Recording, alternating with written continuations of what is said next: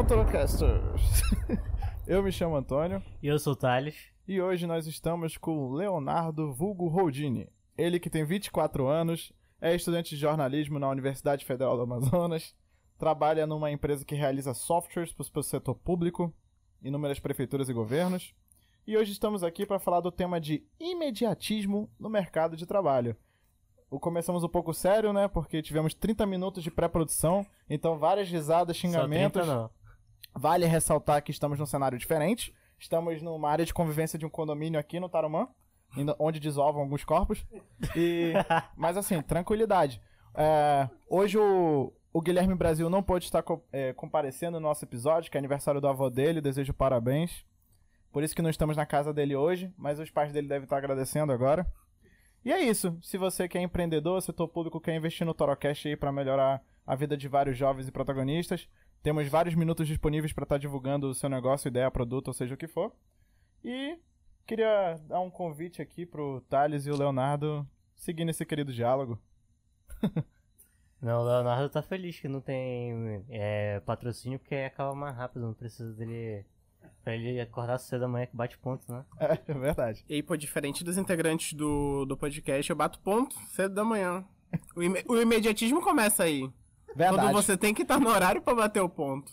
Perfeito. Isso é perfeição. E não tem tolerância, né? E é a máquina. Ninguém vai te cobrar. Mas a máquina tá ali. Máquina é cruel. A máquina do capitalismo. Eu, eu acho engraçado que eu e o Leonardo, a gente já se conhece antes desse episódio, né? Nós somos amigos. E a gente se conheceu num voluntariado na rodoviária. Você que já passou pela Torquato Tapajós, final da Adrianópolis, perto do Aeroclube, pra entrada pro, do, do, do Parque das Laranjeiras. Tem lá o terminal rodoviário, que tá lá jogado as traças, né? Horrível. Todo... Tem que fazer a crítica, né? Porque o espaço tá abandonado. E lá, eu e o Leonardo, a gente foi voluntário na Operação Acolhida. Falar, falar em voluntário, Ah. convite pra assistir o episódio anterior, que a gente fala bastante de voluntariado. Com principalmente esse certeza. cara aqui. Mas assim, o, o enfoque não é voluntariado, mas o que eu quero chegar no imediatismo, né? A gente foi voluntário lá, cuidando do controle de transição da migração, né? Que Manaus vive hoje uma crise de refugiados, é, em suma maioria venezuelanos, mas há outras nacionalidades. E eu e o Leonardo e a Júlia, que é nossa amiga também, passamos o, o final de semana na rodoviária, às vezes de manhã, às vezes à tarde. é, Às vezes o dia todo. às vezes o dia todo, controlando o ponto, frequência de quem entrava em lavanderia, banheiro. E os militares com a gente era só simpatia, pra não dizer o contrário, né? Eu tava com medo de tu entrar nesse assunto porque, né? A gente não podia deixar assim um minuto pra rir. E era proibido. Se tu risse assim um segundo, tu não tá fazendo nada. E é- teve um episódio, inclusive, que a gente lembra muito, né? Onde o militar chegou assim com a gente e esculachou. Disse que a gente tava lá só zoando. E a gente tava, tipo assim, normal, todo mundo olhando um pra cara do outro. Trabalhando, voluntariamente, sem ganhar um centavo. Nem hora complementar a gente ganhou. E depois de um tempo nem a alimentação, mas a gente ganhou, tá? É verdade. Caralho. Imagina, merda. tu que tem. Eu tinha na época acho que 20, 19. Tu tinha quanto? Eu tinha uns 22. 22, né? Imagina, tu tá tirando o teu final de semana pra ser voluntário na rodoviária, que não é um lugar bonito, é um lugar. um trânsito precário ali. E tu doando o teu tempo de graça, não tinha hora complementar, tinha mal alimentação e olha lá. E chega uma pessoa e desbanca na tua cara assim, ó, você não faz nada, tá aqui por interesse, não sei o quê. E nossa, a gente que a gente ficava feliz que a gente fez, nossa amizade cresceu ali dentro daquele ambiente, né? Então, eu uma coisa que eu nunca imaginei porque estando num voluntário e a gente lá sendo humilhado, brigado e a gente até ficou um tempo querendo não ir mais por causa disso, né? Foi, deu mais desincentivada na gente, porque como tu disse, a gente não ganhava nada pra estar ali, era a gente doando nosso tempo. E aí, isso me faz pensar que a gente passa por isso, às vezes, nem sempre no voluntariado. Às vezes, mesmo sendo remunerado, a gente passa por isso. E aí, é, entrando já num pouco no nosso assunto, é, e tem essa diferença, no voluntariado eles esculachavam a gente, né? Nem sempre, porque a gente, a gente criou muitas amizades legais ali, a gente conheceu muitos imigrantes, a gente é, ouviu muitas histórias, assim, tipo, histórias tristes, histórias alegres, só que às vezes acontece, por exemplo, desse rolê, como eu disse, de que quando muda o cenário, que tu não tá mais ali doando teu tempo e tu tá sendo pago por aquilo, a cobrança, ela é, é- pode ser até com xingamento também, só que ela ni- num nível pior, eu acredito. Ah, eu acho que, complementando isso, eu acho que um fato interessante é o próprio Thales. O, o- assim, pegando exemplo de tá- quem tá entrando no mercado de trabalho agora, né? Que é um baque, geralmente. O Thales, até umas semanas atrás, ele não tá, ele tava só estudando, Não, né? Tava, é, sim, tava só estudando. Em outubro foi que começou o estágio. Aham. Então tava só estudando, era tipo, maravilha. Começou o estágio, virou um inferno, eu tenho sono toda hora. Não, mas não- não é só o estágio, né? É estágio, legislação, É, eu- semana de prova na faculdade. É, foi uma merda, porque era, é, tipo, de manhã tinha o estágio de 5, 5 não, que 5 eu acordava, né, mas chegava lá 8 horas, 8 não, chego 7. 7 até as 2, aí de lá eu já saía, começava tipo 3 e meia, 3 e meia começava o, o a aula de legislação, já saía de lá di- direto pra lá, aí ficava até 4 e meia, Aí de lá já ia praticamente direto pra faculdade. Senão não dava tempo pra fazer as coisas. Aí, tipo, era puxado, tava puxado. Não, eu, eu, eu- Assim, né? Eu já passei por essa perspectiva. O Léo, o Léo pode falar melhor do que ninguém, que o ônibus já pregou, já teve que chegar de madrugada, já passou perrengue, chegar e levar esculhambação. Mas, assim, acho legal o exemplo do Thales, porque até umas semanas atrás, né? Em outubro mesmo, é, eu falo semanas atrás, meses atrás, é, a gente tava jogando videogame, tinha Né? tempo pra de sair. madrugada. E agora nem isso, né? Tá vindo fazer o Trocast e a semana tá dedicada aos estudos, trabalho e legislação. E agora nesse final de ano espero que dê uma melhorada, né? Pelo menos pra gente voltar a jogar. É. E nessa rotina a gente tem que pontuar que, por exemplo, tu fala que tu chega às 7, né, no estágio. Mas assim, se for olhar, com certeza no teu contrato tu começa a partir das 8, não? Ou Sim, é é a partir das 8.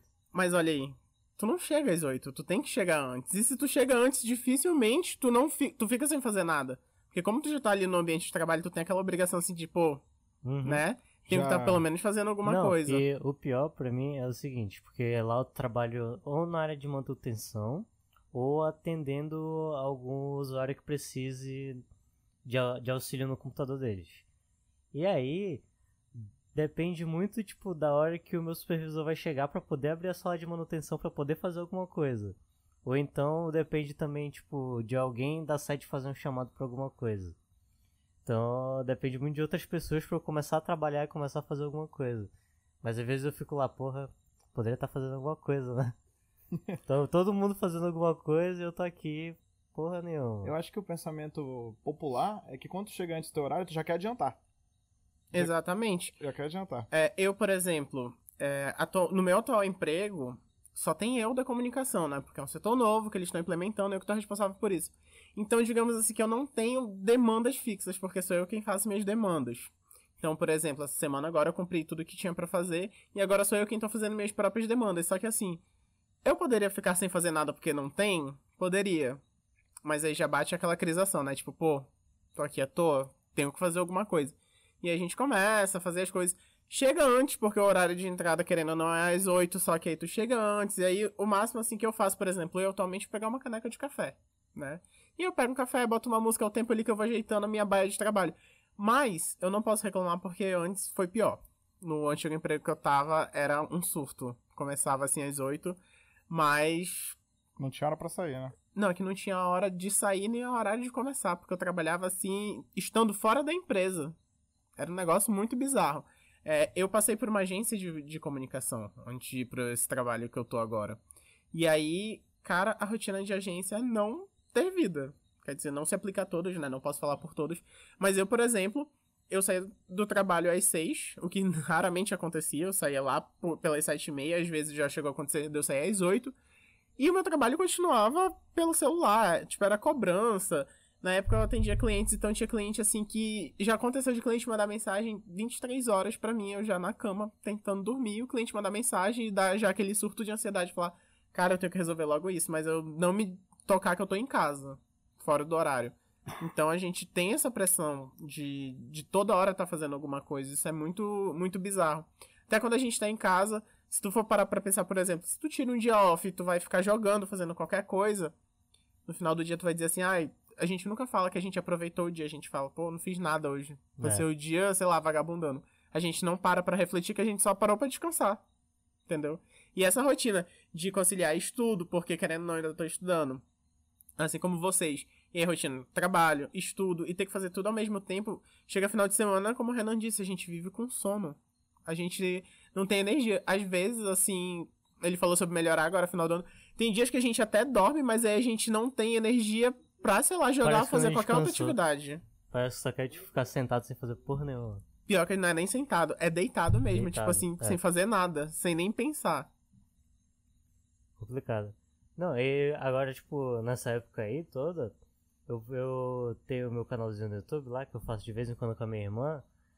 Parei, eu não editava, eu não gravava vídeo, não fiz nada nessa época. Eu ainda tô sem gravar vídeo, tipo, já tem acho que quase um mês, vai fazer um mês.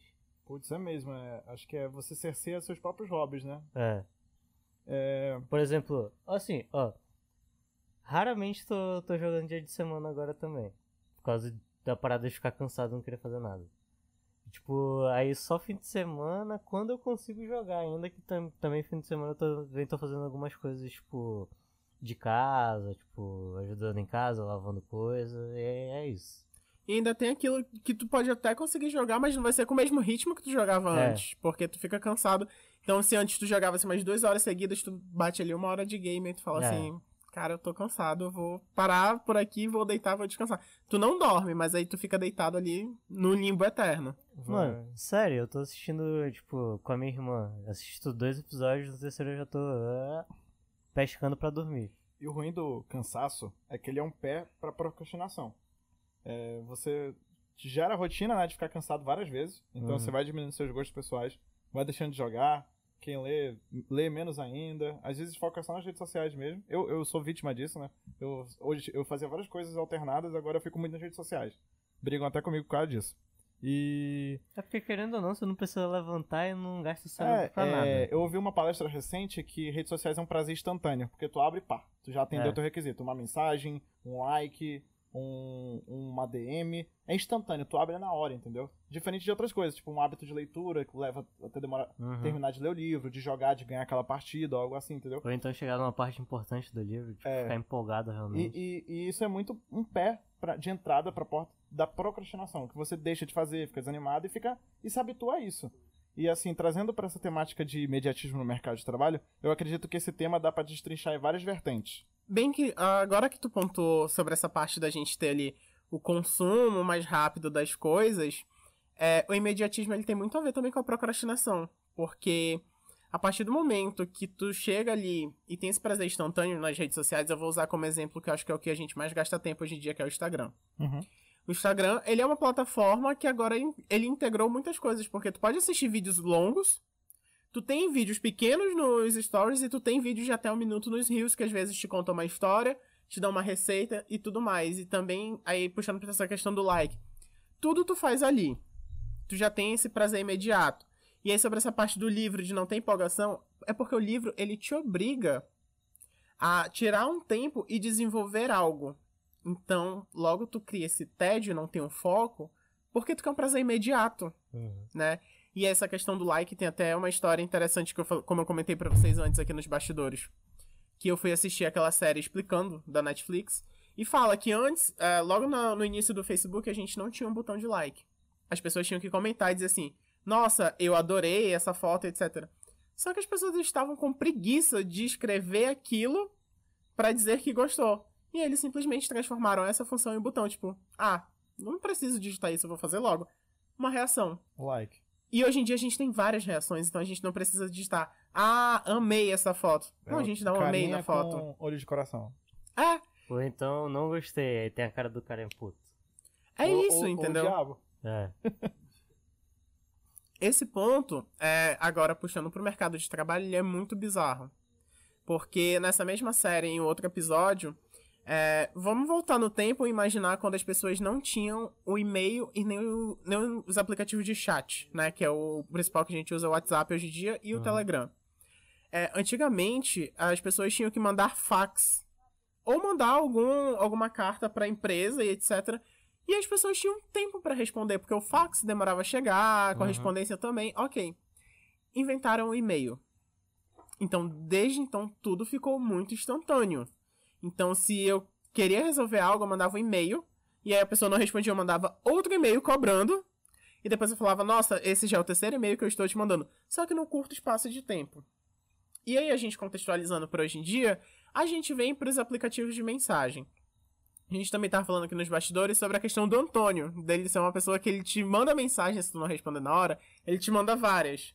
É Isso é um aspecto muito importante do imediatismo, porque hoje em dia, se tu quer falar com alguém e essa pessoa não te responde na hora, o que que tu faz em seguida? Que- Ah, Tem gente que leva pro lado do bloco, mas como o Antônio faz, e sempre, Mano. né, principalmente comigo, ligar. Só que aí, se a gente for parar pra pensar, é, tipo, eu posso estar fazendo outra coisa. Eu não tenho essa obrigação de estar respondendo o Antônio agora. Uhum. Só que eu sinto a obrigação de estar respondendo o Antônio agora, de parar tudo que eu tô fazendo e responder ele. Assim como ele necessita de uma resposta agora, porque ele mandou mensagem ao aplicativo de, de chat Antônio, eu posso responder, ele quer essa resposta agora. Entendeu? E aí, quando a gente leva isso pro mercado de trabalho, é um surto coletivo. Porque, por exemplo, o cliente quer que tu altere aquilo agora. Ele não quer saber se tu tá fazendo outra coisa. E aí, tu começa a fazer as coisas e tu responde cliente, tu vai fazer uma alteração. Só que nesse processo, tu tava resolvendo outra coisa. E tu tira esse foco daquilo que tu tava fazendo Já falou outra coisa. pra alterar aquela outra coisa, pra responder quem tu precisa responder e no final tu não foca em nada. Porque tem não uma faz nada também, fica tudo É, incompleto. tem uma demanda imediata pra te entregar e aí tu não consegue focar com uma qualidade em nada. É. E isso afeta muitas áreas, isso afeta desde a tua sociabilidade com as pessoas, porque quando tu sai do trabalho que tu tá muito sugado depois de ter respondido muita gente o dia todo, ter respondido todas as tuas responsabilidades, dificilmente tu quer associar. Então, às vezes, um amigo te manda mensagem, tu já tá tão sugado do teu dia que tu fala, ah, pô, bacana, ou tu deixa lá no vácuo Uhum. porque tu já tá muito sugado. E esse é o ritmo de vida que a gente vem se encontrando agora. Renan deu o exemplo dele tá saindo do estágio, legislação, faculdade, fazer tudo. Thales. O Thales, eu foquei em outro nome. Não é outro. É, o Antônio é de voluntariado. Faço isso, faço aquilo. O Antônio, inclusive, de vez em quando eu brigo com ele, porque o Antônio ele quer fazer muita coisa ao mesmo tempo e aí às vezes ele não tem tempo pra ele. Mas isso é uma demanda que as pessoas estão. As pessoas e o mercado de trabalho estão pedindo mais da gente o tempo todo. Que é a gente fazer muita coisa ao mesmo tempo porque a gente precisa disso. No entanto, que o maior desafio da nossa geração atualmente é entrar no mercado de trabalho. Por quê? Se tu vai pegar uma vaga de estágio, hoje em dia tu tem que ter trocentos cursos. É. De experiência. Experiência. experiência. Só que como é que tu vai ter tudo isso enquanto tu tá na faculdade e desenvolvendo outras coisas? Entendeu? O imediatismo, ele cresce aí. Nessa necessidade da gente já estar preparado pra tudo, mas qual é o tempo que a gente vai usar pra se preparar? A gente não tem, a gente tem que fazer tudo ao mesmo tempo. É, e tu, tu entrou nesse tópico do modo que eu converso contigo, mas eu acho que isso é um reflexo que a gente se habitua fora do, do ambiente de trabalho a agir assim, né? Sim, porque a gente se habitua a ter que fazer as coisas com tanta obrigação pra agora, que aí a gente aplica isso na nossa vida pessoal. Então, se, por exemplo, às vezes tu quer resolver um problema no teu computador e tu acha ali um tutorial pra resolver esse problema, esse tu- tutorial tem 20 minutos. Tu fica passando. Tu vai passar pra parte que te interessa. Hum. Tu não vai Verdade. entender por que que deu erro no teu computador. Não, aí tu, Nem chega, nada. aí tu chega numa parte assim, tu peraí, o que, que tem que fazer? Aí tu volta tudinho de novo. Sim, porque tu quer uma resposta instantânea. Só que assim, às vezes tu nem quer ver aquele lá porque tem 20 minutos. Uhum. Tu vai procurar uma resposta, sei lá, no, no falecido Yahoo Resposta. Um É. tópico assim que já tá lá e diz o que é pra te fazer. Porque tu não quer ter o trabalho de fazer tudo isso. Entendeu? E aí a gente entra nos aspectos de rede social, que a gente gosta de consumir agora as coisas com uma maior velocidade. Entendeu? O TikTok veio pra isso. Inclusive, teve um tópico é, de cultura pop agora que a Adele deu uma entrevista. Ela disse que agora os artistas eles fazem músicas não porque eles querem fazer uma música que conte algo. Eles querem fazer uma música que renda virais em redes sociais, né? E, no entanto, que é uma... Faça a dancinha. Isso, é lá do aplicativo de dancinha, né? A gente não vai falar aqui que é pra... Não estamos sendo patrocinados, não tem por que falar. É, tu só falou o nome ainda agora, né?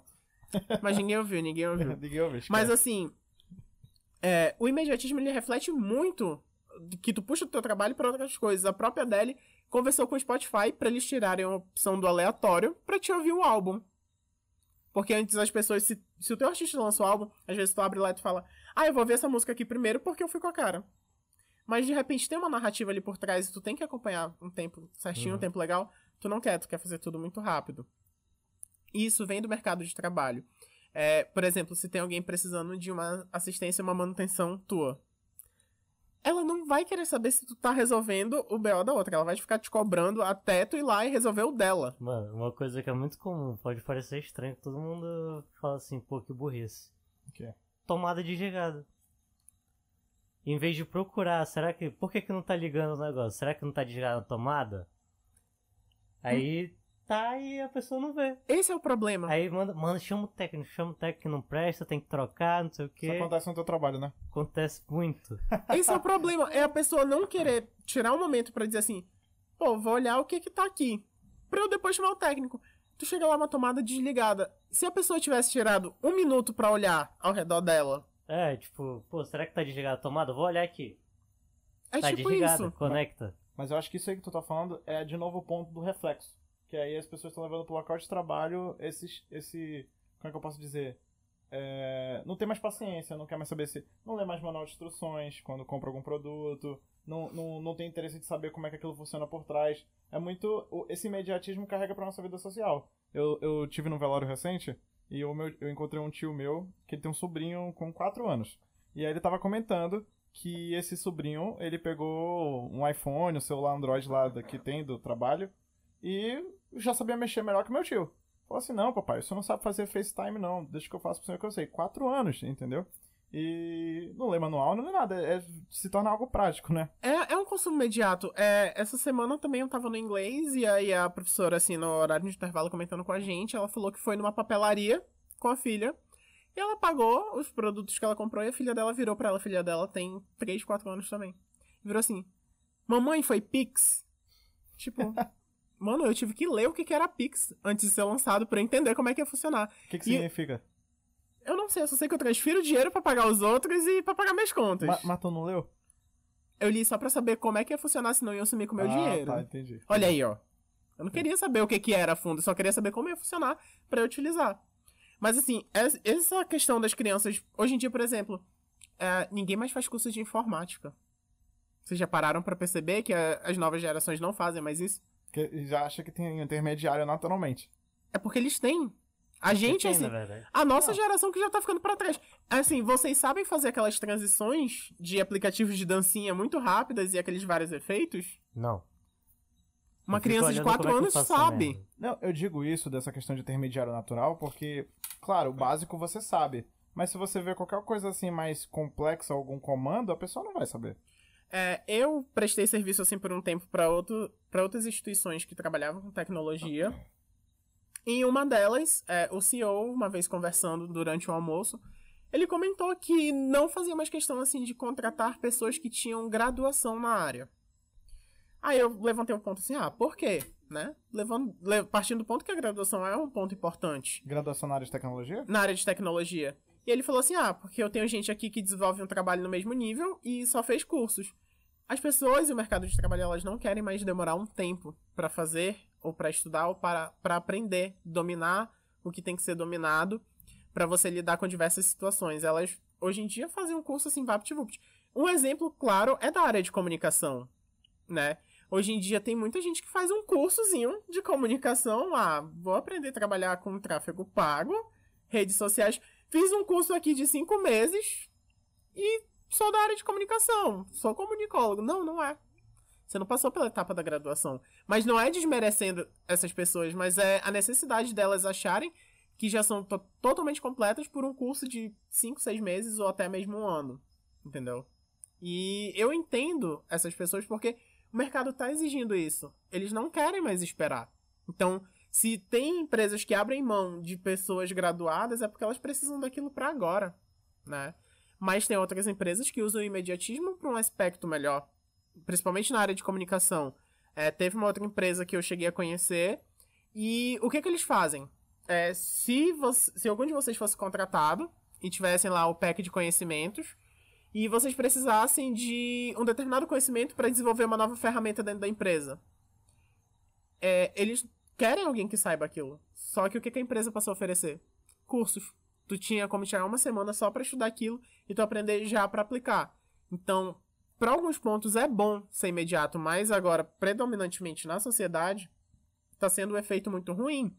Porque as pessoas elas não estão tendo tempo para desenvolver as coisas, elas só estão fazendo o que tem que ser feito para agora e pronto. Elas não. Há muita, muitas pessoas não entendem o porquê de estar sendo feito ou para que está sendo feito. Elas estão ali para fazer. A gente está no molde muito de linha de produção. cada um vai encaixando uma peça até que no final tá pronto. E é isso. A gente não conversa mais entre si para saber como uma peça funciona junto com outra. É, baseado nisso que, que você falou, é, eu queria voltar um pouco naqueles eixos que eu falei, porque quando a gente fala sobre esse tema, a gente tem várias vertentes, né? A gente tem aquela pessoa que está se preparando para o mercado de trabalho, tem aquela pessoa que está estressada no local de trabalho dela, tem a que foi demitida, que saiu, está em busca de transição de trabalho, e assim, acho que a gente podia se dividir, destrinchar nessas etapas. Quando a gente fala de ir ao mercado de trabalho, aquela pessoa que não tem experiência ou está numa transição, é, eu acho que é muito interessante a gente pensar nas soft skills, nas habilidades emocionais. Porque se você vê os relatórios do Fórum Econômico Mundial e de outros institutos de pesquisa relacionados ao trabalho, é uma tendência que o mundo vem cobrando cada vez mais. Você saber sobre inteligência emocional, sobre autoconhecimento, sobre liderança, muitas das vezes. E quando você tem essa pressão toda do imediato, essa pressão de você muitas das vezes trabalhar fora do seu horário de trabalho, muitas das vezes você tolerar assédio sem perceber que está passando por uma situação de assédio. E, e, e você ter esse choque assim depois de descobrir tudo é um negócio complexo e você fica de fora de, de botar em prática essa inteligência emocional, esse autoconhecimento. Porque fica tudo tão corrido que a gente não tem tempo de pensar em nós mesmos. Então, assim, é, é, eu acho que é interessante a gente parar pensar nisso, porque tem muita gente que está estudando, que faz curso de inteligência emocional, que lê livro que tratam da temática, mas quando chega no mundo real, na prática de um trabalho seja em Manaus ou em outras cidades ou até em outros países, não é isso. E, e você é cobrado a ter isso, só que na prática, na sua rotina de, laboral, é, é pressão, é, é, aquilo ruim, é fofoca e das mais diversas coisas até ladeira abaixo. E eu acho que a gente, como jovem ou protagonista de transição de carreira, a gente tem que ter esse ponto assim de, de trazer esse lado emocional, trazer esse lado de ser humano no local de trabalho, trazer esse lado de, de praticar mais é, comunicação não violenta, é, de poder colocar em prática o que você dialoga na inteligência emocional. Nossa, um trabalho em que eu poderia, no meu horário de almoço, ou ter um tempo dedicado dentro do meu, da minha rotina de trabalho, em que eu pudesse falar sobre minha rotina em casa, ou como é que eu estou me sentindo, a saúde emocional envolvida isso, ainda mais tratando de pandemia, seria um trabalho incrível. Acho que é um diferencial. Coisa que a maioria dos meus amigos e colegas eu não vejo isso acontecer. Acho que isso é raro. E acho que seria um diferencial tanto para aquele empregador, uma produtividade talvez indireta ocorreria, e, e você estaria trazendo mais satisfação e a pessoa querer se manter ali. Porque quando gente trata de, desse imediatismo e dessas questões que a gente está falando, muitas das vezes quem está relatando isso está procurando algo melhor. Porque não quer passar esse perrengue ou só tem aquilo para sobreviver, entendeu? Cara, esse ponto que tu tocou, ele foi num ponto assim muito específico da minha trajetória até agora, né? Eu tive essa experiência por passar por uma agência, e aí tu falou sobre a questão da produtividade. E tem um ponto muito atrelado à produtividade que é a criatividade, principalmente na minha área. E aí teve um dia que a gente virou assim, a gente falou sobre a chefia na época da empresa e falou assim, cara, parece que a gente está numa linha de produção do, do distrito, assim, no modo operário, porque como é tudo para agora e a gente sempre tinha muitas funções a fazer tudo para agora, a gente não tinha é, uma criatividade, uma produtividade decente. Então, assim, a gente vivia muito sugado. E a partir do momento que tu tem é, esse imediatismo dentro da tua profissão, é, acontece o maior problema de todos. Que aí tu vai perdendo várias coisas em um efeito dominó. O primeiro é que tu perde o foco. Porque tem muitas coisas que são pra agora, entre aspas, entregar, tu não vai conseguir focar em uma. Entendeu? E aí, se tu não consegue focar, tu não consegue ser produtivo. Porque a produtividade vem do teu foco. E se tu não consegue ser produtivo, isso mexe com a tua cabeça, tu não vai ser criativo. Porque tu não vai ter foco, tu não vai ter produtividade e aquilo é para agora. Então tu vai fazer de qualquer jeito. Não adianta. E aí tu fala sobre um ambiente assim mais saudável. Eu posso te dizer assim que para mim, no meu ponto de vista, isso é utópico. Porque o mercado de trabalho ele pede que tu faça isso, aquilo e agora. A gente não quer saber se tu tá ruim, se tu tá mal, o que que aconteceu. Isso já rolou comigo numa entrevista de emprego, no, num teste. É, ele, o, o cara que tava aplicando o teste, ele passou assim as instruções. E aí, enquanto ele tava falando, tava super sério, né? E aí eu tirei os meus óculos e dei uma coçada no meu olho. E coloquei meus óculos de novo e continuei prestando atenção. Ele falou assim: do nada, foi assim um surto. Vem cá, você não dormiu direito, você tá bem. E aí na, na, no dia anterior e na noite, né, em questão, é, eu tava dando suporte pra uma amiga que a mãe dela havia falecido. E aí eu, por um lado humano de comunicação não violenta, mencionei, eu falei, não, tá tudo bem, é que eu só tô, né, um pouco cansado, que eu tava dando suporte para uma amiga, que teve uma perda recente, foi da mãe. Simplesmente, cara, o cara virou pra mim, falou assim: "Tá, mas você vai ter comprometimento com essa vaga? Você vai se comprometer ou você vai deixar que essas questões da sua vida pessoal influenciem?" Caraca. Tipo, Que merda. Nossa, isso aí já eu nem ia recomendar. não, gente, eu não empresa. continuei o processo seletivo, eu nem voltei no outro dia porque eu falei assim: se eu não posso ser um ser humano normal num ambiente de trabalho, cara, o que que eu vou fazer aqui? E isso aconteceu no meu antigo ambiente de trabalho, né? Os clientes queriam tudo pra agora, tudo super de imediato. Na época a gerência permitia isso, só que como é que eu vou fazer tudo que eu preciso fazer se eu tava desempenhando tipo quatro funções pra uma cartela gigante de clientes? Entendeu? E aí eu não tinha produtividade. Sempre faltava algo. Porque eu esquecia. Como é que eu vou dar conta de uma cartela gigante sozinho? E aí eu não tinha criatividade e na comunicação a gente sabe que a criatividade ela é essencial, né? Por mais que a gente tenha os moldes ali do que a gente faz e do, e do que a gente trabalha, a gente tem que ter uma criatividade. E a criatividade ela vem de quando você tá mais livre. Voltando àquela série que eu, que eu comentei com vocês é, sobre explicar as coisas, a criatividade ela é um exercício. Só que a criatividade ela nunca vem sob pressão. No entanto, que ao longo da história, grandes artistas tiveram vácuos enormes, entendeu? De, de questão de estar produzindo algo. E aí, é, vem dessa parte. A gente tem que trabalhar dessa forma. O carregador tá na mochila aí. Só o cortezão agora. Mas a gente continua. É, sobre o comentário anterior que eu fiz, que tu falou que tem uma visão um pouco utópica, utópica até, é, eu citei porque eu já passei por isso. Eu, eu, me lembro, eu, eu tive uma fase que eu trabalhei em organização não governamental e durante meu processo de entrevista, é, meu pai estava internado no hospital no 28 de agosto, aqui em Manaus. E eu tava muito preocupado com ele, porque ele é diabético, hipertenso. E eu fiquei com ele no hospital algumas vezes. E eu tinha uma entrevista no dia seguinte. E eu tinha que voltar no hospital depois de fazer essa entrevista. Mas na, em paralelo a esse visitar meu pai, eu fazia um voluntariado remunerado em uma instituição. E fui fazer entrevista e era meu sonho trabalhar naquele lugar. Então, eu sou uma pessoa que eu sou muito sincera com, com, com a minha disposição e com o que eu quero com o trabalho. Então, quando eles foram me falando a rotina, diversos projetos, carteiras de recursos, essas coisas, eu fiquei assim, nossa, eu quero muito trabalhar com isso. Mas eu acho que não vai ser coerente eu aceitar, porque eu tô passando com essa situação com meu pai. Então, eu lembro que eu não fui, eu não fui nem muito, como eu posso dizer, eu não fui muito honesto. Eu só falei assim, olha, eu tô passando por umas situações difíceis e eu acho melhor não continuar na vaga. E me ligaram, me mandaram mensagem no WhatsApp, pô, Antônio, mas bora conversar de novo? Por que que você não quer? Me dê um, nos diga por quê. A gente quer você, a gente gostou de você.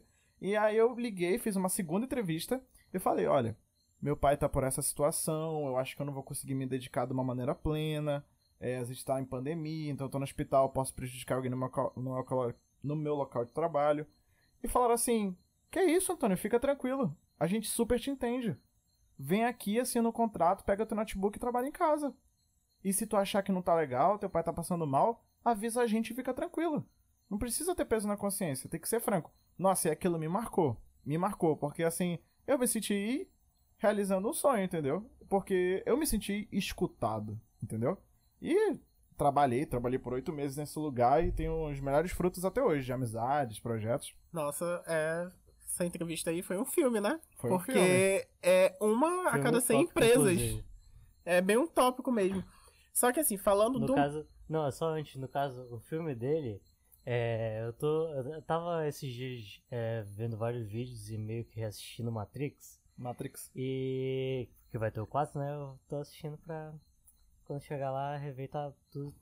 Tipo, Alinhado, né? certinho aqui na minha mente, tudo, tudo na hora.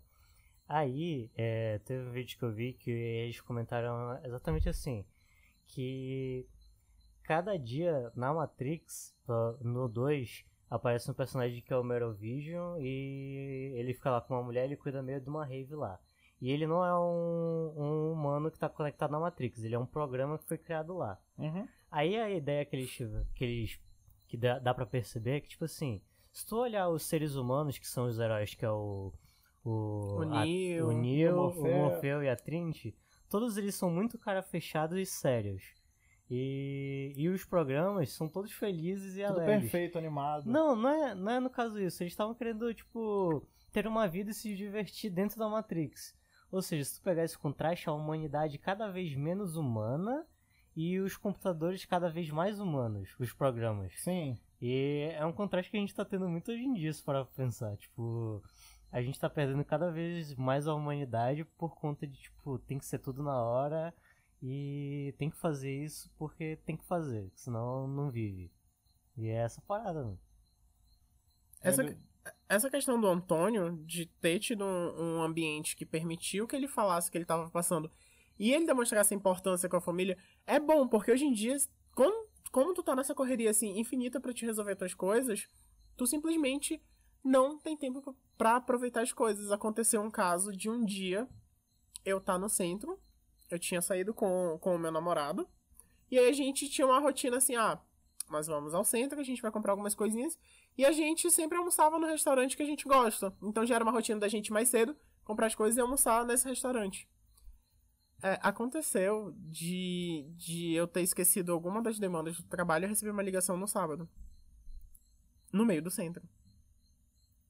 Eu tive que me desdobrar para resolver as coisas no meio do centro, apenas com meu celular. Eu tive que dar os meus pulos para resolver, né? E aí eu vou usar até um exemplo da de filme como usaram agora, que foi uma cena muito tipo Diabo Veste Prada. Miranda Priestley me ligou e falou assim: "Eu quero que você resolva". Inclusive, o Diabo Veste Prada é um filme que fala sobre mediatismo Sim, sim. né? Por exemplo, a cena assim que eu acho mais louca é a Miranda tá passando um ciclone, um tornado ou qualquer coisa assim em Miami e ela liga pra gente e fala assim: "Ah, só são alguns ventos e raios, o seu jeito e me consiga agora". E a outra cena, ela tendo conseguido o manuscrito do Harry Potter até É. às 16 horas. Isso aconteceu comigo. Só que a minha Miranda Priestley não, não tinha o glamour do, do Elias Clark e da Runaway, né? Eu era ali um redator de agência, um redator que desenvolvia muito mais coisas, obviamente. Uhum. E, e imagina, eu tá num sábado, tendo que resolver minhas coisas e ter que parar tudo pra resolver uma demanda, porque o cliente disse que não poderia ficar sem. Só que não era algo que ia atrapalhar o serviço de alguém, ou que ia acabar com a reputação de alguém, ou que ia fazer alguém passar mal. Entendeu? Era algo que dava pra deixar passar, só que teve esse imediatismo. E quando eu tava nessa experiência que eu tô relatando aqui pra vocês, é, quando a, a pessoa em questão me passava demandas, ela nunca dizia assim: ah, tu tem tal demanda pra fazer ela. Faz isso pra agora, é urgente, é pra já, Nada planejado. É pra ontem. é pra ontem.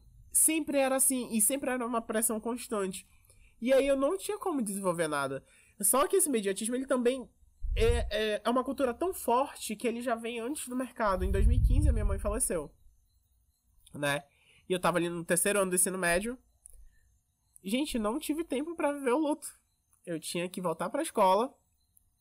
Eu tinha que ajudar nas coisas da casa. Era o ano que eu tinha todos os vestibulares no final do ano. É. Então, tipo, tinha Enem, tinha CIS, tinha um macro. tinha tudo. Tudo. E ainda tinha a questão de pensar o que eu vou cursar. Né? Que pra mim já não foi tanto, porque eu já sabia mais ou menos. Mas imagina, você tá no processo de luto, você tem que voltar pra escola, você tem que estudar pro vestibular, porque ninguém vai te esperar passar Tem que por passar isso. de ano também. Tem que passar de ano. E aí, quando você entra na faculdade, já começa a primeira pressão. Estágio. Estágio. Quando é que eu vou arrumar um estágio? Preciso de um estágio. Porque se Pra tu, quer, ontem. se tu quer ir pro mercado de trabalho, tu tem que ter experiência. É. Então tu começa a entrar nesse ciclo vicioso até tu chegar no mercado de trabalho. E quando tu chega, aumenta o nível. Porque já tem um imediatismo muito forte, tu chega lá e é pior. Porque as pessoas querem tudo pra ontem. As empresas querem tudo pra ontem. Só que a gente também tem que pontuar não só o lado negativo como positivo. Tem empresas que agora estão trabalhando de um outro formato, né? E eu acredito que a questão do home office ela quebrou um pouco do, do imediatismo. Porque às vezes se tu tá na empresa, a carga assim é mais pesada para te resolver as coisas. Mas quando tu tá de casa, é, eles têm que entender, não entendem sempre, né? Obviamente nem todos vão entender, mas que, por exemplo, se tá na tua casa, tu tem que parar para cozinhar. Tu tem que parar para fazer alguma coisa porque tu tá em casa também. Quem... Às vezes, tipo, se tem filho, então. Se tem filho. A gente que tem, que tem pais, avós ou tios ou alguém que mora em casa, a gente às vezes tem que, sei lá, parar pra ajudar a pegar umas compras. Vem cá, me ajuda a fazer isso aqui. É, tu tem que parar para ajudar. Mas só que a gente começa a fazer tudo, tudo, tudo ao mesmo tempo. E por que, que eu tô pontuando tudo isso? Chega final de ano, tem até o meme agora. Chega final de ano e quem chega não é o Papai Noel, é o Burnoutinho. Você pega o Burnout. É, o Burnout. Né? E agora a gente tem nome para tudo quanto é síndrome. Antes a gente só falava que a gente surtava. É. Agora a gente fala que a gente tem burnout. É. E isso vem se tornando cada vez Ansiedade. mais comum. Ansiedade, ela é um fator do imediatismo. Porque, por exemplo, se eu mando mensagem pro Antônio, ele não me responde, eu ligo, tento falar com ele, mas eu puxei isso do meu trabalho, porque se meu chefe não consegue falar comigo por WhatsApp, ele vai me ligar, ele vai mandar e-mail, entendeu? É, é meio um comportamento de manada. Isso! E aí tu tem esse mediativo. E tu leva para tudo quanto é canto. Tu. Ah, tu é assim no teu trabalho. Tu vai ser assim no teu meio social, tu vai ser assim nas tuas redes sociais. E isso cria um ciclo vicioso infinito. E como é que a gente quebra isso? Né?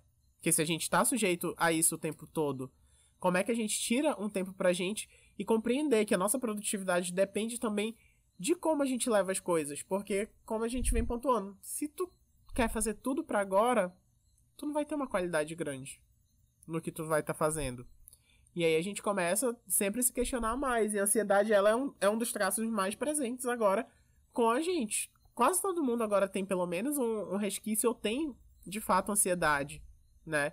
E essa ansiedade, quando vem, geralmente as crises, tu começa a pensar sobre tudo que tu tem para fazer. Por exemplo, eu teve um, um trabalho que eu tive que quando chegava domingo à noite eu tinha crise de ansiedade porque eu já pensava em tudo que tinha que fazer amanhã, eu não relaxava.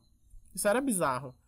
Então a gente tem que começar a quebrar mais isso para que a gente tenha uma produtividade maior e a gente mostrar também para o mercado de trabalho que tudo bem exigir algumas coisas, só que ah, não pode ser tudo para agora e e sempre sempre agora. Algumas coisas tem que ser, obviamente.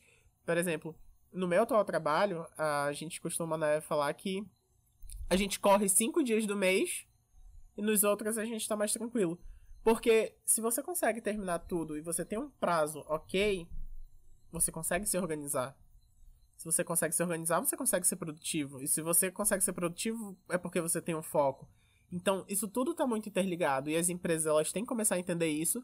E a gente também tem que começar a quebrar esses meios de, de querer entregar sempre tudo, por mais que exijam da gente. A gente tem que chegar e falar assim: olha, não dá às vezes a gente também esquece de impor alguns limites porque a gente já tá acostumado nessa rotina.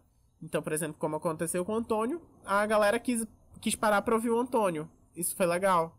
Então, queria, queria eu que mais empresas reproduzissem isso. Que é quebrar esse ciclo de ser imediato para tudo. E eu acredito que isso melhoraria muito mais a, quali a qualidade de trabalho de todo mundo e até de estudo, porque na faculdade, às vezes, principalmente agora que a gente aqui ficou EAD, tinha professor que achava que a gente só tinha matéria dele. Sim. Então aí foi ou, porrada de trabalho. Ou que não faz nada além da faculdade. Isso. É.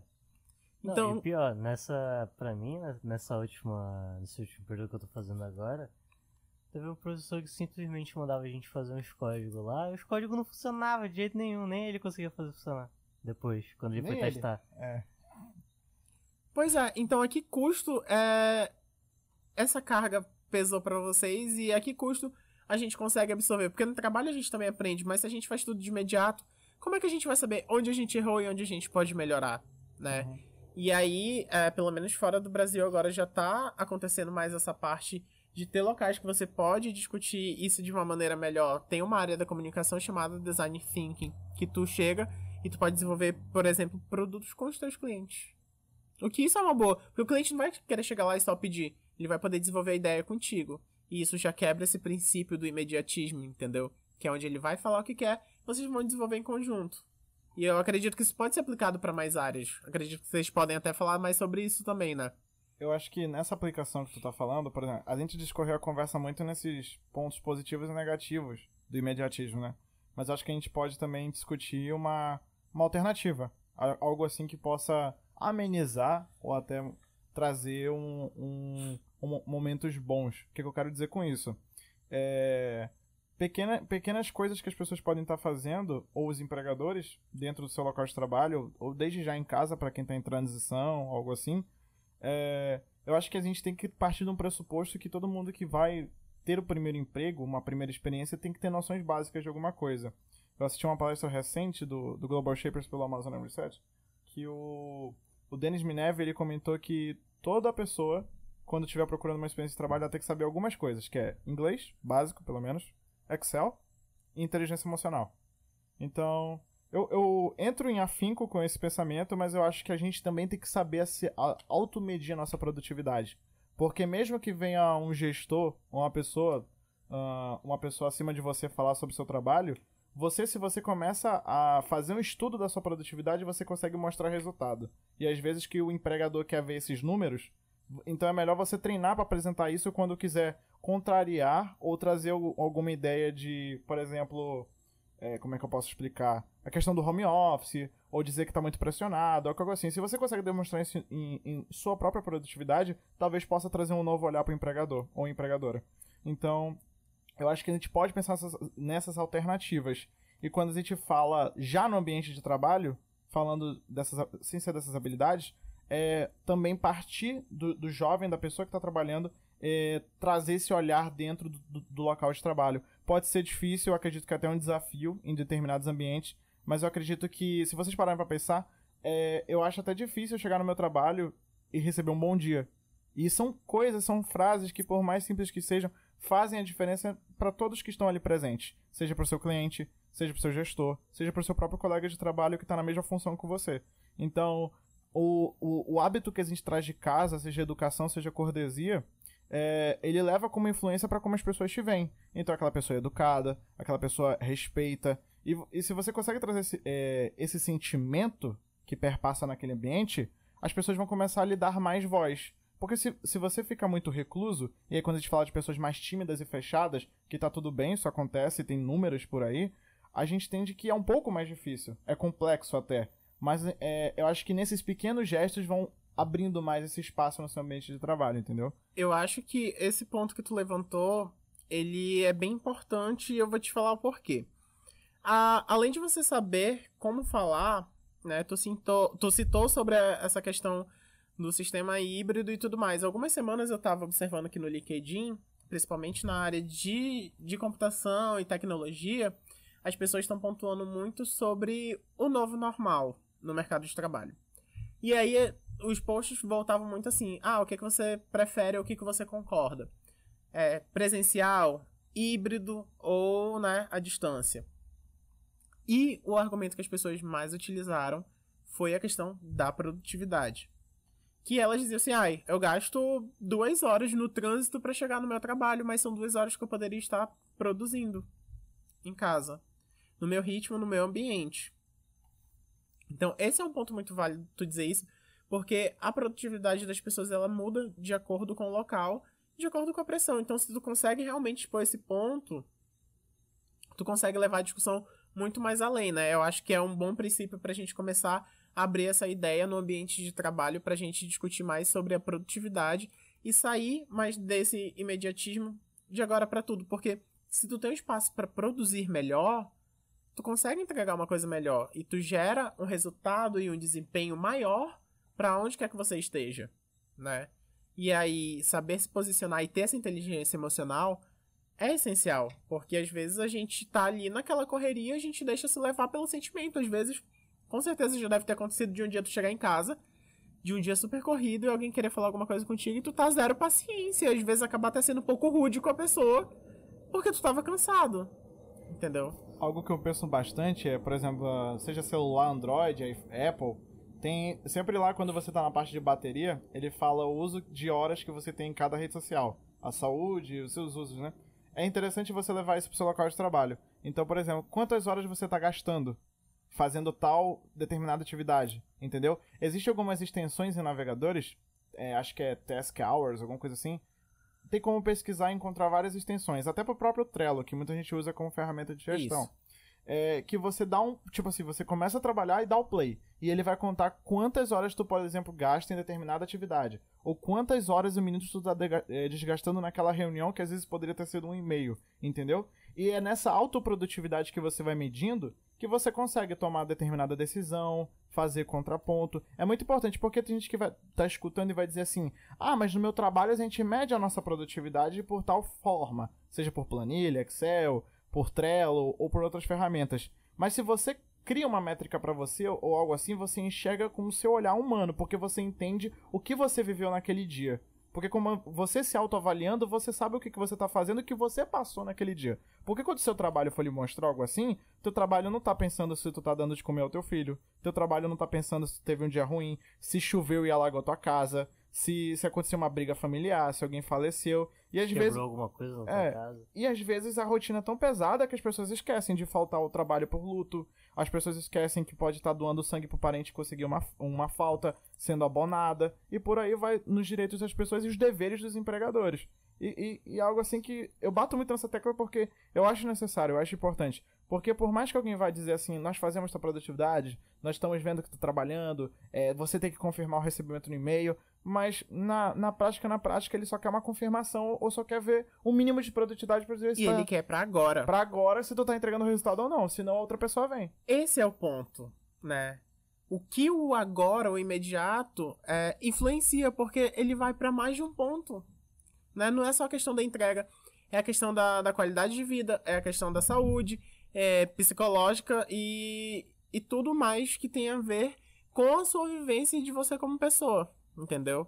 Acredito que seja desse ponto de entender que o imediatismo ele consegue te influenciar em todos os teus aspectos. E o mercado de trabalho é o fator assim que mais impulsiona a questão do imediato na tua vida, porque se tu tá imediato no teu trabalho, tu vai ser imediato no teu social em, co- em qualquer lugar que tu esteja.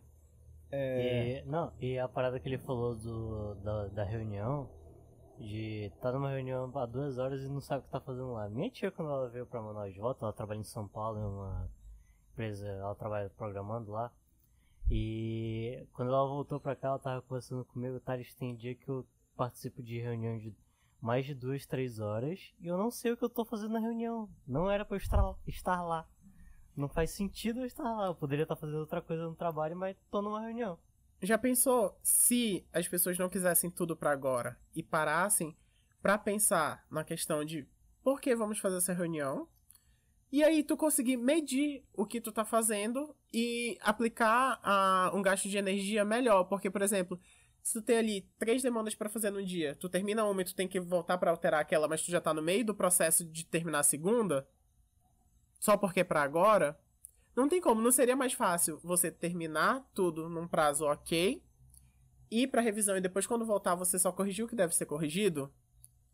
Não seria algo que seria algo que foge do, do imediato, gera uma produtividade melhor porque tu não tem que estar voltando toda hora e otimiza o teu tempo na- nas tuas atividades, entendeu? Sim, sim. E a parada que tu falou de é, desenvolver o projeto junto com o cliente, é, em teoria é para acontecer muito na, na parte de programação, porque tem, tem um processo que eu esqueci o nome, que você desenvolve exatamente assim. Você conversa com o seu cliente e vai vendo o que, que ele precisa e o que, que ele não precisa no, no projeto dele. E, e aí, tipo, vai andando e com o tempo vai dando melhorias. Ah, quero que mude isso aqui, quero que faça isso aqui. Mas, como ele falou, é, tem que trabalhar isso pra ficar de um jeito certo, pra não exceder o horário de trabalho. De, às vezes, do nada, 11 horas da noite, o cara pensa em uma alteração e tem que fazer nesse exato momento. É, é tem sair do agora. É acabar com essa cultura do tudo pra já e agora e aqui e pronto. É, é Tipo, o, o horário de trabalho é esse. Então, depois disso, esquece, não tem isso. Hum, aquele o momento não vou receber extra por isso, mas eu gostaria de deixar claro que eu estou muito feliz no meu atual trabalho, porque quando dá 6 horas da sexta-feira, eu sei que eu estou saindo dali e eu vou ter, ó, o meu final de semana de paz. Vai. Gente, ontem eu tava fora de Manaus e assim, nem senti falta de olhar meu celular, tava tranquilaço. Bacana. É, isso é muito bom, inclusive, que a gente volta a ter lazer, né? Se acostuma a ter lazer de novo. A gente cria uma qualidade de vida. Exato. Exatamente. E com o que o Thales falou dessa questão do agora, né? Vocês falaram bastante do agora, do pra ontem, né? É, é interessante tocar num ponto também que a gente vive um momento em que muitas empresas têm cada vez mais tocado na responsabilidade social corporativa. O que, é que eu quero dizer com isso? A gente vê o surgimento de muitas ações afirmativas, com questão de gênero, cor e mais inclusão no mercado de trabalho, né? Só que é o que eu, o que eu quero levar com este ponto que essas ações afirmativas e a responsabilidade social das empresas, elas não podem ser só um instrumento de marketing, um instrumento para deixar uma boa imagem da empresa, porque muitos desses problemas que a gente está falando aqui, esse público também enfrenta, entendeu? Então, às vezes a gente vê várias empresas que reformulam sua imagem para trazer essa prática mais afirmativa de inclusão de um ambiente, um espaço seguro de fala, um espaço de escuta no ambiente de trabalho, mas depois desse processo maravilhoso seja na entrevista ou, ou toda, todas as etapas para entrar nessa vaga de trabalho, mas vive o mesmo imediatismo, vive os mesmos problemas como está sendo falado, sendo que essas ações afirmativas deveriam mostrar uma nova política da empresa, novas ações que justamente evitassem os problemas que a gente está comentando. Então, acho que essas, essas características que a gente falou, seja dos conhecimentos básicos, seja de medir sua autoprodutividade, tem que ser levadas adiante também para a gente é, não só ficar nesse marketing, né? Não só ficar nessas ações se o problema ainda é o mesmo, né? Não é só a gente mostrar o arco-íris, mas é falar que antes do arco-íris vem uma tempestade aí e aí são ciclos que acontecem. Realmente, essa questão de pontuar. Só que aí as, as pessoas gostam e o mercado gosta de desenhar o arco-íris ali na parede e a gente achar que tá tudo bem. E isso tem que ser quebrado pra gente ter qualidade de vida, que a qualidade de vida que a gente tem fora do ambiente de trabalho influencia diretamente no trabalho, né? É, é a partir desse ponto. De entender que a partir do momento que o funcionário tem uma qualidade de vida melhor, ele vai ser mais produtivo, ele vai render o desempenho que a empresa necessita. Demais. Eu queria aproveitar esse ponto, não sei quanto tempo a gente já tem de conversa, mas eu queria trazer as perguntas do Instagram e depois a gente fazer nossas considerações. Que aí a gente pode discutir nas redes sociais ou, quem sabe, fazer outro evento, uma continuação sobre imediatismo. Vamos lá. Olha, a gente recebeu no Instagram duas perguntas da Thaís Ribeiro e como é que é o nome da, da outra pessoa, Thales? Tu falou direitinho? É, é Becca Hawkeye. Beleza, vamos começar com a da Thaís e depois dessa moça. A Thaís, ela mandou essa primeira pergunta. Como ser um profissional que as empresas querem? Cara, essa pergunta, né, é, ela é um pouco cheia de nuances, né? Porque claro. o que, que o mercado quer? Ele quer que tu entregue resultados. Entendeu? Ele não tá preocupado contigo, ele quer que tu entregue resultados. Mais uma dica que eu dou é, são pontos chaves, é saber se organizar. Saber, inclusive, tema de, de um dos episódios passados, otimizar o seu tempo. E quando eu falo otimizar o tempo, não é de, tipo assim, de tal hora a tal hora vou fazer tal coisa, isso e aquilo. Não, otimizar o seu tempo.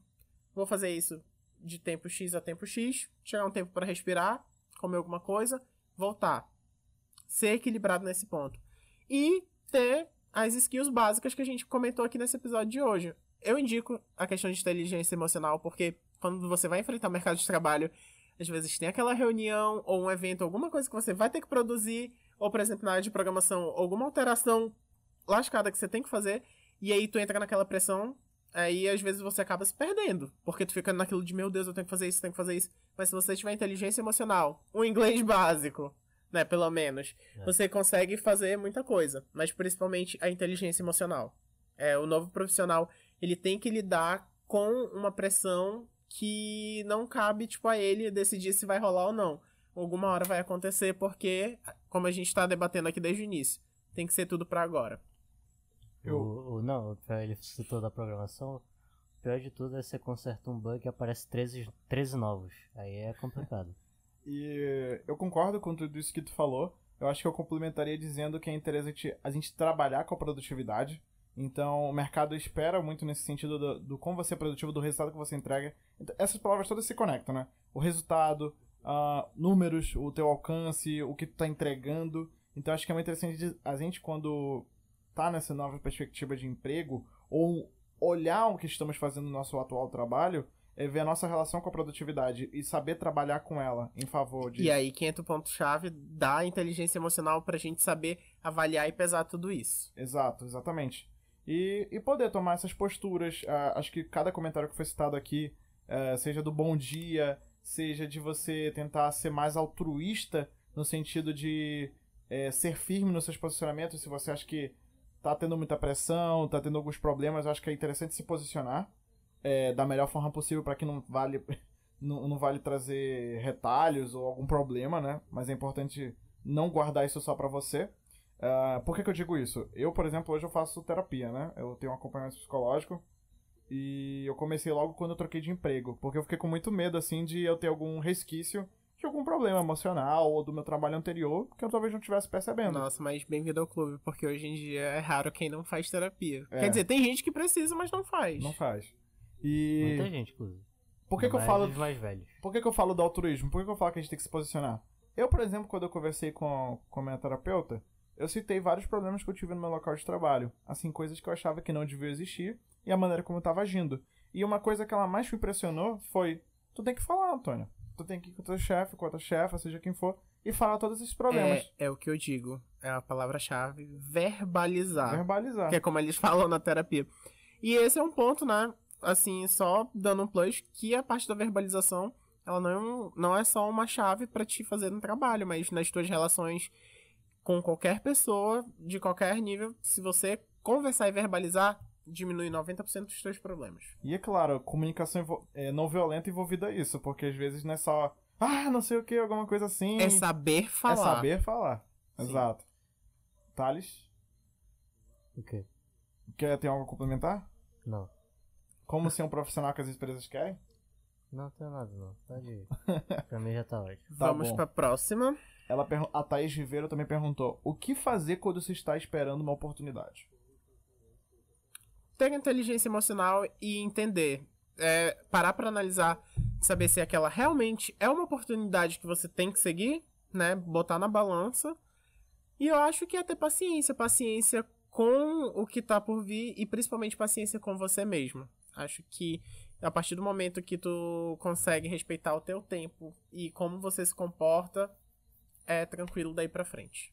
É, eu acho que umas coisas, uma, algo que eu penso bastante é saber dosar a ansiedade, porque você, quando tá tratando de oportunidade, você fica ansioso se vai passar ou Você não. quer a resposta pra agora, pra saber se passando no processo seletivo. Imedi imediatismo. Imediatismo até nisso, né? Você compartilhar com todos da família, todos os amigos, ah, eu tô no processo seletivo tal, tô fazendo tal, tal etapa, acho que eu vou conseguir, e cantar a vitória muito cedo. Então acho que é, é bom você se guardar até ter aquela aprovação, aquela assinatura, seja de contrato ou de carteira de trabalho. É, eu acredito que é importante você, por exemplo, você no caso da pergunta da Thaís, é oportunidade no geral. Mas muitos casos são de pessoas que têm intenção de trabalhar em X empresa, X órgão. Estuda o lugar que tu quer entrar. Se prepara. Se prepara. É, conhecer a política, a ética, a história da, da, da instituição, da empresa. Visões, valores, tudo. Sim, a E- gente falou muito isso também no último episódio lá do. No episódio anterior. Né? E ainda vou além. Eu acho que a pessoa tem que entrar no LinkedIn da vida, o Instagram, o Facebook, seja o que for mais acessível, conversar com alguém que trabalhe lá, se possível no mesmo setor ou algo semelhante que você vai fazer. Porque você tem um exemplo prático de alguém que já tá naquela vivência. É verdade. É, o LinkedIn, às vezes, muita gente não tem conta, não acessa tanto, só cria e deixa lá. Mas tem tanta. Tem uma rede de conexões assim tão boa por um outro lado nesse. é, de pessoas que trabalham em empresas tão dispostas a falar a sua experiência. Eu, por exemplo, é, quando eu trabalhei na, na organização na governamental que eu, é, que eu citei, veio pessoas me perguntando: Ah, Antônio, é legal onde você trabalha? O salário é bom? É, você tem muitos projetos? É uma rotina muito estressante? E eu nunca me tive o desprazer de não comentar. Eu sempre me botei solícito e falei: olha, é assim, assim, assado, literalmente assim. Você acha isso bacana? Inclusive, foi assim que começou a amizade com a Júlia, né? Foi pra tirar uma dúvida que ela tinha sobre algum assunto da faculdade de, de Relações Internacionais. Mas eu acho que as dicas principais realmente são essas: é você saber se preparar e ter paciência. Sim, eu acho que essa parte que o Leonardo falou de dar. pegar o seu tempo e fazer. tipo.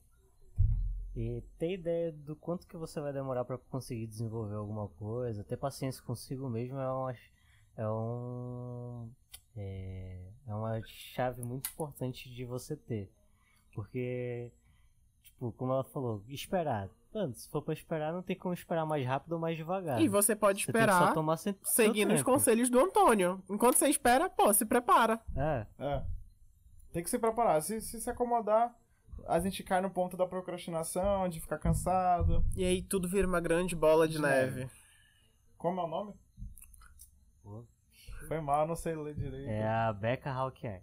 Black, Becca, Becca. Hawke. Ah, Hawkeye. É o arqueiro, o Gavião Arqueiro, só que em inglês. É, ah, é? Hawkeye. Ah, Meu inglês tá ruim, ó. Preciso ter... Ela é professora de inglês, hein, se eu não me engano. Ela é? É. Ah, ela fez a pergunta assim: Pessoas com um ritmo mais lento de aprendizado têm dificuldade no mercado de trabalho? Ah, tem, mas vamos lá. É, não é um tem absoluto que eu vou falar aqui. Como a gente tem esse ciclo de ter tudo para agora, a boa parte das empresas ainda não tem essa preocupação. Mas por que, que as empresas ainda não têm essa preocupação? Porque na escola a gente não, não teve isso, né? Eu até estava comentando com vocês nos bastidores que agora aprovaram a lei para que crianças é, que têm TDAH e outra, outras dificuldades de aprendizado, elas tenham um acompanhamento especial. Então, é, as pessoas vão ter essa dificuldade, mas é porque as empresas elas ainda não são tão inclusivas. Então, eu acredito e eu quero muito que isso aconteça, de que o mercado mude nesse ponto e comece a entender que a gente tem aprendizados diferentes. Mas, por enquanto, acontece sim essa dificuldade, mas a gente volta naquela questão, ah, na, na pergunta passada que a gente respondeu. A pessoa vai ter dificuldades? Vai. Mas se prepare. Se você se preparar e, e tiver uma inteligência emocional para saber lidar, entender o seu ritmo e conseguir conversar e se adaptar de uma maneira onde você fale, olha, eu não estou entendendo dessa forma, a gente pode rever esse processo, a gente pode ver uma explicação melhor e aí a gente encontrar um ponto de equilíbrio. Mas eu digo que as pessoas têm dificuldade, porém, tendo um- uma preparação antecipada e uma, uma inteligência emocional melhor, é, é um obstáculo que pode ser facilmente vencido. Eu, eu diria que, de mesmo modo como se preparar, eu acredito que é interessante você tirar o fator positivo disso, porque na minha- nas próprias experiências que eu vivi, eu trabalhei com pessoas que se consideraram ser lentas no aprendizado ou no processo. Mas às vezes esse lento significa que a pessoa tem um maior foco pleno naquilo. É, porque exige mais atenção, apesar do tempo devagar, mas a pessoa tem, é, como eu posso dizer, ela presta mais atenção naquilo. Ela tem um, um ponto de atenção muito mais forte do que outras pessoas no seu dia a dia. Então acho que você pode tirar o lado positivo disso ou criar alternativas dentro do seu fator de trabalho, seja a sua atividade, seja o que você está fazendo, para mostrar um resultado diferente. É, agora que tu falou isso, eu lembrei de um ponto que pode ser usado como ponto positivo se você, né, tem um aprendizado mais lento. Ter um aprendizado mais lento não significa que você não aprenda ou que você não saiba nada. De repente, eu vou dar o meu exemplo. Na escola, eu era horrível em matemática. Eu tinha um aprendizado muito lento em matemática, eu não conseguia. Mas eu me sobressaía nas matérias de humanas. Uhum. Às vezes você é lento pra aprender alguma coisa, mas a partir do momento que você entra na empresa e você vê que pra alguma coisa você tem um ponto que você consegue se destacar mais, use isso ao seu favor. Entendeu? É você, ah, poxa, eu não consigo dominar isso rápido, mas isso aqui eu domino. Pronto, isso já é um ponto positivo. E aí você pode começar a trabalhar em cima disso e passar por esse obstáculo de uma maneira muito mais fácil, porque ter um aprendizado lento numa coisa, mas ter uma velocidade maior, melhor, ou uma atenção melhor para outra coisa, é um ponto que você pode explorar muito dentro do mercado de trabalho. Eu acho que é muito dessa vibe de assim, ah, você é lento, mas você é lento, você é lento nesse processo, mas é criativo no outro, mas é melhor em cálculo em outro. É, é lento em tal dinâmica, mas tem capacidade de fazer uma automação e deixar o trabalho dinâmico. É, é lento em tal ponto, mas é totalmente produtivo no outro. Então acho que assim, é claro, pode existir pessoas que podem se considerar que são lentas em tudo, mas há sempre minimamente, acredito que um ponto positivo a tir- a tirar desse fator. Então, é não só se ver lento, é se preparar e é enxergar também os lados positivos que você pode tirar disso. Porque, como o Leonardo falou, ah, não sou bom em matemática, mas eu sou super bem em humanas. Ah, eu não tenho tanta criatividade fazendo tal atividade, mas em outra eu sou pleno, tenho expertise, entendeu? E, e, e tendo preparo sobre isso, faz um diferencial extraordinário. É, o Leonardo sobre matemática. Eu, eu acho que. Eu tive uma base até que boa Mas eu, eu faço uma faculdade que tem matemática, mas se eu for no dia a dia fazer cálculos assim, eu sou muito lento. Eu pego uma calculadora fácil, procuro algo que me deixe mais simples, algo assim, e faço direto. Agora, se eu tirar é, um dia só lendo um assunto específico, eu consigo entregar um resultado bom. Mas é claro, eu vou ter que exigir um foco, atenção plena, mas eu consigo fazer uma lista inteira de 50 questões, tendo esse estudo prévio com calma, focado antes, que é que eu posso tirar. Mas se for um outro assunto, eu consigo tirar sem estudar nem nada, falar tranquilamente. Voltando também na primeira pergunta, você se conhecer e saber também respeitar, se respeitar, né, o seu espaço e o seu tempo de aprendizagem, que aí você consegue otimizar isso e consegue passar por isso facilmente e de uma forma mais tranquila, sem, sem aquele sofrimento e aquele imediatismo de tudo para agora. Com certeza. E é assim, como o Tem falou também, tipo, ser lento não quer dizer que você não possa aprender e que, tipo, só porque você não entende uma coisa, você tem que desistir dela. Não, cara, você pode aprender do mesmo jeito. Por exemplo, sei lá, vai, aleatório, minha avó vai aprender a mexer no celular. Uhum. Ela vai demorar a aprender a mexer no celular. Mas se tiver paciência, ensinar, ou, ou como ela teve interesse de aprender, aprende. Tipo, demora um pouquinho, mas vai entrar no, no tranco. Uhum. Por exemplo, um amigo meu tava falando que é, ele terminou o terceiro ano agora, e aí todo dia ele, depois do. que ele ficava um, um dia à tarde, que eu falei pra vocês da minha irmã, né? Uhum. Só que esse já é um outro amigo que ele ficava de tarde na escola e tinha que almoçar em tal lugar, no shopping.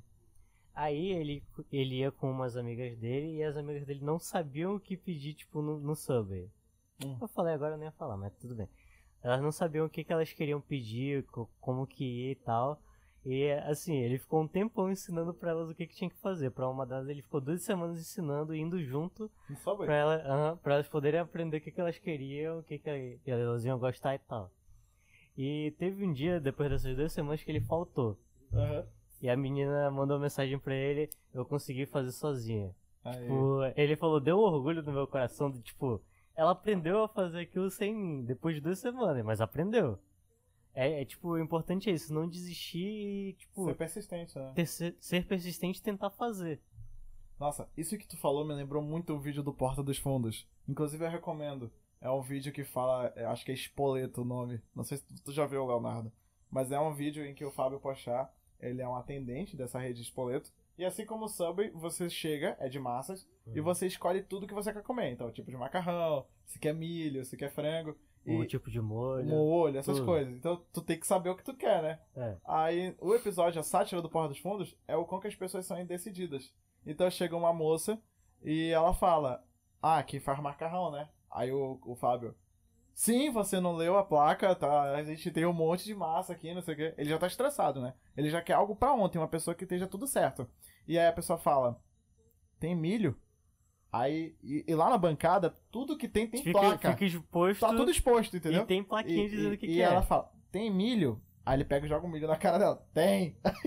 e assim, é, é, é engraçado porque é, é, é um episódio que eu acho interessante você assistir porque ele é uma sátira a isso. O Fábio, ele é uma pessoa que tá estressada, que quer uma pessoa que esteja tudo muito claro e entrega um resultado pra ele, Imediato. Que quer que tenha um prato feito e ele faça na hora. E, a e muitas pessoas estão despreparadas ou até, como eu posso... Não despreparadas num geral. Ou é a primeira experiência e não conhece. é a primeira experiência? É. Exato, é a primeira experiência que não conhece.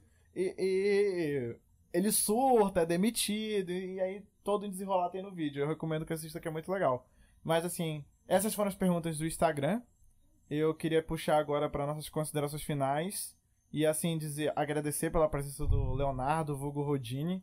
Eu espero que ele tenha gostado desse diálogo incrível. Acho que deu pra gente falar muitas coisas boas e pontos críticos do imediatismo no mercado de trabalho. E que você que está nos escutando não esquece de assistir no YouTube, acompanhar na- no- nas demais plataformas que a gente disponibiliza, comentar, dar like. É muito importante o seu feedback para os nossos diálogos. A gente recentemente lançou nosso diagnóstico de impacto, porque a gente quer rever tudo que está fazendo e o feedback para se planejar para 2022. Estamos no ritmo de Natal, Ano Novo, e a gente não quer deixar o Trocast morrer. O Trocast ele tá aí Inclusive, para falar em Natal, ia até vim com gorro, mas eu não achei o gorro, então... Pô, olha aí, Thales, isso aí é complicado, né, Thales? Não, Era pra aí gente ter pelo menos canal- combinado a paleta, né? A paleta. Branco Ah, a e paleta tá vermelho. combinando, todo Não, Não, mas uma paleta natalina. Ah, não, ainda falta alguns dias, faltam umas semanas aí até a Não, paleta. inclusive vai voltar em dezembro no meu canal, vou estar lá com o gorrinho de Natal. Não tô Olha, nem não, vendo. não esquece de assistir o canal do Thales também. É... Eu perdi até a linha de raciocínio. Que que falando As que a gente tava considerações. tudo. A gente Que a gente tá revendo tudo. E 2022. teve até uma pessoa que comentou, né, no, nesse diagnóstico de impacto, que achava que a gente tava muito cansado nos episódios. E assim, é claro, exige um trabalho. A gente chegou. São que horas agora no teu celular? Meia-noite. Meia-noite. A gente chegou. Eu peguei o Leonardo sete horas. Sete e meia. Cara, isso é mentira. Ele, eu ele marcou comigo às oito sete e horas, meia e chegou lá às Não, oito. ele saiu de casa às 7 horas. Na saí de casa é. sete horas. Pois é. E são meia-noite. Então, assim, é um processo cansativo, são vários microfones, choveu, a gente teve que jantar, é a lâmpada ali, é uma câmera aqui, uma câmera aqui, Aqui, e uma uma câmera aqui. apontada pro Leonardo. Então, assim, é um processo trabalhoso. Nós não temos patrocinadores, então é muito importante frisar isso. Você que tem uma empresa, companhia, dinheiro, doe, doe, pix, pix. Depois eu posso passar a chave. Mas, assim, é... é isso que faz acontecer, né? Então é muita dedicação nossa, nosso voluntariado, nossa persistência, né? Esse estigma de, digamos assim, A gente tá fazendo o que a empreendedorismo. gente quer e porque a gente gosta. Gosta, sente prazer em fazer isso. Então, a gente vai continuar divulgando no nossos, no nossas redes sociais o diagnóstico. Siga o nosso Twitter, Torocast, lá tem Twitter também. Ah, o Instagram a maioria já conhece e segue. Compartilha para demais pessoas seguirem.